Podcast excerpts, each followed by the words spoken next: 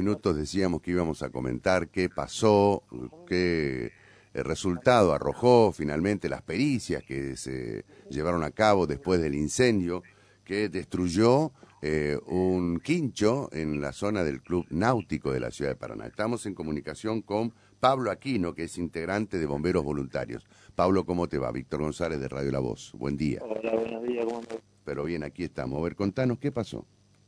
Bueno, más o menos ayer, 10 y cuarto de la mañana, se recibió un llamado por parte del personal de ahí del Club Náutico, eh, informándonos que tenían un incendio declarado en, en lo que es el quincho, ¿no es cierto?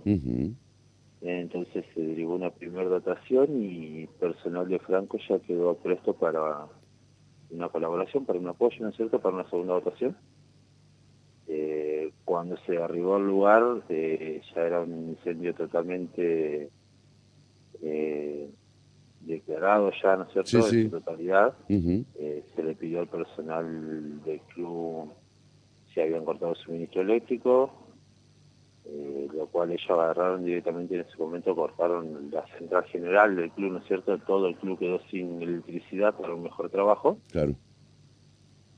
Y arriba, de atrás nuestro, posterior nuestro, arriba un patrullero en el cual se le solicita que manden una colaboración de bomberos zapadores. Se estuvo trabajando. Eh, en un momento se siente una fuerte defragación y un ruido bastante ensordecedor en el cual ya había manifestado que había dos tubos de 45, ¿no es cierto? Ah, había tubo de gas eh, de 45. había dos tubos de gas dentro del, club, que de 45 kilos, la cual uno alcanza a hacer una fragación, ¿no es cierto? En forma de soplete, empieza a la llama. Entonces se repliega por protección del personal nuestro, se le repliega atrás de decir que salieron del lugar, se hace una segunda evaluación en el cual eh, se constata que no había peligro de nada más que solamente era esa estructura que ya estaba perdida en su totalidad, ¿no es cierto? Que no había esta estructura más en peligro. Entonces se busca un mejor ángulo de ataque, ¿no es cierto? Eh, siempre y cuando protegiendo al personal nuestro. Claro, está muy bien. Eh, ¿Se destruyó totalmente el, quincho? Sí, sí, lo que es, quedaron las paredes, las paredes están, pero no, es decir, no es recomendable reutilizar esa misma pared, tirarlo abajo y volver a levantarlo, ¿cierto? ¿En cuánto tiempo pudieron extinguir el fuego? Eh, fue algo bastante, trabajito bastante lindo, más o menos de unos 30 minutos, porque hubo ah. que, una vez que se evaluó y se hizo la segunda evaluación junto con bomberos zapadores, eh, nos pusimos directo a atacar el tubo, ¿no es cierto? Mientras, una, mientras la dotación nuestra atacaba lo que era la llama en sí del tubo con agua, ¿no es cierto? Eh, zapadores iba enfriando y una vez que se logró apagar y enfriar se fueron retirando los tubos. Claro. Y después ya quedó lo que es tarea de escombramiento y enfriamiento, y ya a esa altura ya había llegado una segunda dotación nuestra, ¿no es cierto? Que se había pedido. Y bueno, después ya creo que es parte del peritaje por parte de bomberos de la policía. Eh, ¿Hay algún resultado preliminar respecto a ese peritaje que pudo haber arrojado en cuanto a eh, por qué se inicia el, fuego? Nosotros no tenemos la facultad de, decirlo ni mm. comentarlo ni nada por el estilo, cierto? Ellos la facultad la tienen que bomberos zapadores, eh, porque son quienes están a cargo de hacerlo Claro, eh, oficialmente son ellos los que están haciendo el peritaje o los que hicieron el peritaje. La pericia lo hace todo lo que es Policía de Entre Ríos, en este caso sería la División de Bomberos, claro. ¿Y el comentario? ¿Qué, ¿Qué, se decía? No, no, la verdad que no, no. Si nosotros prestamos atención a lo que fue el comentario, mucho no, claro, está bien. no le prestamos atención. ¿Al momento de, del incendio había gente en el club? Al momento de que, eh, al momento del arribo nuestro ya no. Al momento de que supuestamente se recibió el llamado y que estaba prendiéndose todo, sí había gente ocupando el lugar ahí. ¿No es cierto? Pero ya al momento del arribo nuestro eh, no, no había gente. Gracias a Dios no se hubo que lamentar ningún tipo de, víctima de, ningún grado, ¿no es cierto? Claro. Solamente eh, la pérdida total del, del lugar. Claro. esa zona no sé si ahora estaba eh, siendo utilizada por la gente para refrescarse, porque en algún momento llegó a haber playa ahí, ¿no? Eh, y ahora con la altura del río tal vez no, no sé cómo estaba la, la zona. La verdad no sé cómo estaba, si estaba utilizado o no. Pero sí había gente en el quincho que, Había gente en el quincho, exactamente. que seguramente quería pasar un domingo, este, digamos, este, en familia, para comerse un asadito o para pasar eh, como un, momento de recreación, ¿no es cierto? Seguramente, seguramente. Pero no hubo nada, no, no hubo que lamentar víctimas este, ni heridos.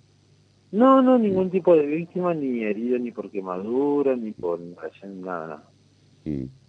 Gracias a Dios, en ese sentido, gracias a Dios no hubo que lamentar víctimas, solamente, como le digo, fueron todas pérdidas materiales. Claro. Eh, eso, ¿Ese lugar quedó absolutamente inutilizado?